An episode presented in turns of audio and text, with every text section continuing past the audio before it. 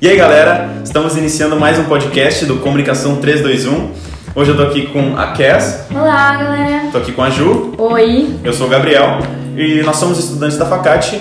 Vamos lá para mais um podcast então. A gente vai falar um pouco sobre a gestão de crise, o que é, falar um pouco sobre a imagem e a reputação de uma empresa uh, e a importância de sua cultura organizacional. Então vamos começar, o que vocês acham? Falando um pouco sobre a reputação e imagem de uma empresa. Eu acho que assim, hoje a reputação de uma empresa é tudo. Né? Toda empresa tem uma imagem para cada pessoa. Mas eu acho que o mais importante é a reputação. É, exatamente, Gabriel. Uh, o que acontece é que a galera confunde muito imagem com reputação, né? A imagem é o reflexo da organização sobre o ponto de vista de diferentes públicos. Já a reputação, ela é o reflexo da imagem, né? Ela se constrói ao longo do tempo e o tempo que vai construir a própria reputação da empresa. Por isso que é importante a gente cuidar da imagem. É, toda essa parte de tecnologia, com toda essa comunicação avançada, consegue dar o feedback do seu produto. Se ele for comprado online, por exemplo, consegue dar esse feedback na hora. E para quantas pessoas quiserem ver, né? Uma informação errada no teu produto, às vezes, às vezes uma resposta errada para o cliente que pode te ferrar. Né? A reclamação de cliente que não foi atendida, por exemplo, pode ser porta de entrada para uma, uma crise, né? Isso, aproveitando o gancho que tu falou sobre crise, a gente já pode falar um pouco sobre isso. Qualquer empresa pode enfrentar uma comunicação de crise, né, independente do tamanho, e por isso que é muito importante a gente ter essa reputação bem estruturada e a imagem da empresa também. Yeah. Uma característica de uma crise, o elemento surpresa, informações insuficientes, né, podem causar uma crise também, ritmo acelerado dos eventos e investigação detalhada. E daí a empresa tem que ter um plano estratégico, né, na verdade. Sabe, saber onde quer chegar, saber que no meio do caminho pode haver contradições, e momentos Exatamente. de crise, porque tem momentos de crise, né, em toda empresa, praticamente toda empresa.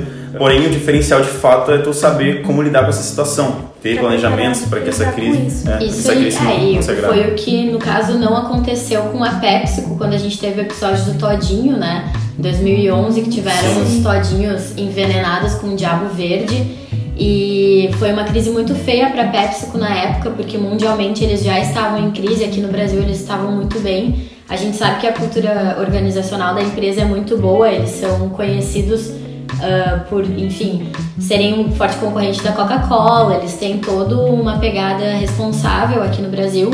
E aí, quando aconteceu isso, eles não souberam lidar, eles não souberam conter a crise, porque tiveram algumas falhas nos passos, né, Kesley? Sim, exatamente.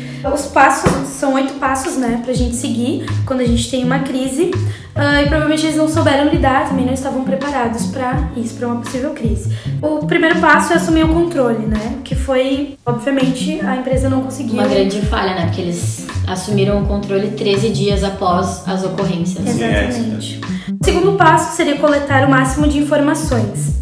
Terceiro passo, montar um centro de gerenciamento, que a galera tem que se reunir lá para tomar nota de tudo que está acontecendo e passar também para a gestão da empresa.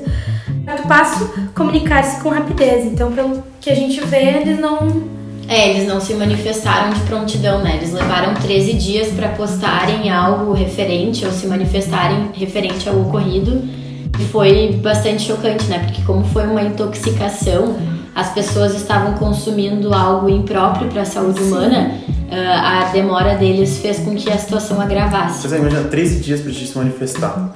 Isso, isso, isso, agrava muito. Uma empresa é, é muito grande, feio, né? E por causa da situação, né? Não foi uma simples uma uhum. contaminação. Foi uma contaminação. Quinto passo, entender a missão da mídia. No caso, nesse caso, a mídia estava publicando, obviamente, né? Pesado eles têm que se comunicar, entender o que, que a mídia tem que fazer e tentar se comunicar o melhor possível com eles. Depois, comunicar-se diretamente com o público afetado.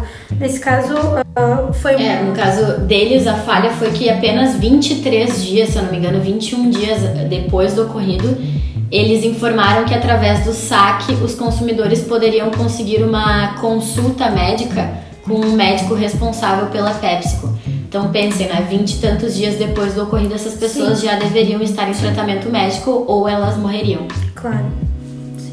O sétimo passo, lembrar que os negócios devem continuar. Então, uh, seguir em frente, uh, fazer o melhor para acabar logo com a crise, ficar com uma boa imagem novamente e reforçar a reputação, porque a reputação tem que estar forte para uma possível crise novamente, né? Uhum. Fazer planos para uh, evitar outras crises seria o outro passo, que também está ligado é, com o Eu acho passo. que o que evitou com que a gente esquecesse um pouco dessa crise, desse episódio, foi que a reputação deles é muito boa aqui no Brasil. A gente tem uma imagem muito boa e a cultura organizacional deles é muito boa. Então, em momento algum, os clientes internos, né, os funcionários, os Sim. stakeholders, eles se colocaram contra a PepsiCo, muito pelo contrário, eles apoiaram e é fato, hoje em dia a gente não cita mais esse assunto porque a gente esqueceu. É, e dá, dá pra ver como é importante né, essa parte de organização, a cultura organizacional dentro de uma empresa, é, que ela esteja alinhada, né? pois mesmo em uma situação de crise, isso reflete na empresa e é possível conter a crise em muitos casos. Né?